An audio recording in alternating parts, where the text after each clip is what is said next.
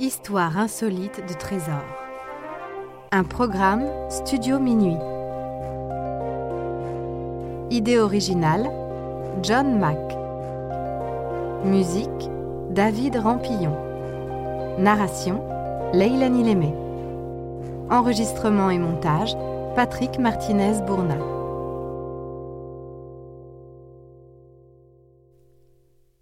Le tombeau de Toudouk.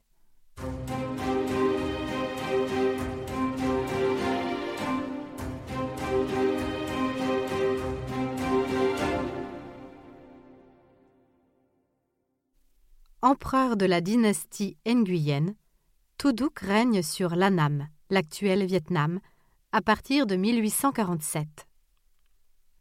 Sa gestion de l'empire a été caractérisée à l'époque par une opposition aux puissances étrangères, que ce soit la Chine ou les Européens et le christianisme.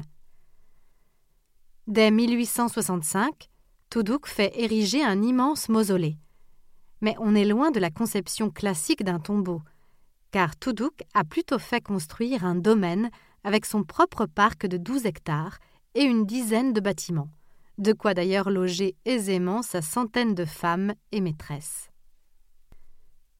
Appelé également Kiemlang, le mausolée de Toudouk se caractérise par sa grande beauté architecturale et son cadre naturel enchanteur qui reflète le romantisme du souverain.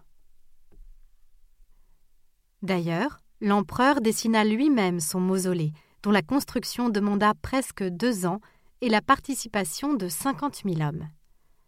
Car en effet, Toudouk utilise ce domaine de son vivant pendant une dizaine d'années avant d'y emménager définitivement vers la fin de sa vie, où il y restera toutefois encore une dizaine d'années avant de s'éteindre en 1883.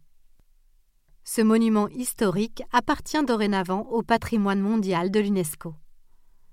Néanmoins, Toudouk décida finalement de ne pas se faire enterrer dans ce tombeau. Afin d'éviter les pillages, l'empereur fit construire un tombeau secret où il repose avec son trésor. Pour garder le lieu secret, il avait donné l'instruction de faire décapiter tous les ouvriers ayant construit ce lieu caché une fois la réalisation achevée.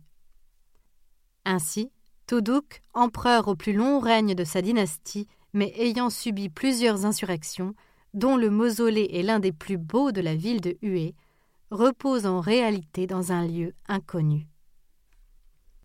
Avec sa sépulture, de très nombreuses richesses sont alors cachées, de quoi évidemment alimenter de nombreux fantasmes et attirer des chasseurs de trésors en tout genre.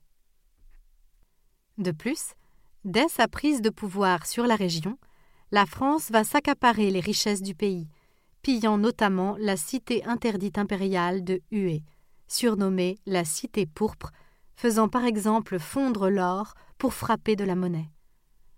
En effet, en 1883, au décès de Toudouk, des traités de protectorat aboutissent à la création de deux nouvelles entités, le protectorat d'Annam et celui du Tonkin.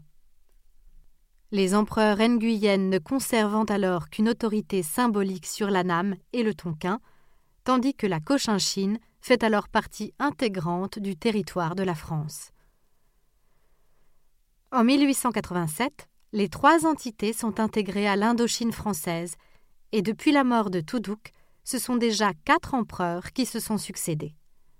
Par contre, ni les Français, ni les chercheurs après la décolonisation ne sont parvenus à trouver le tombeau secret de l'empereur Toudouk et ses trésors.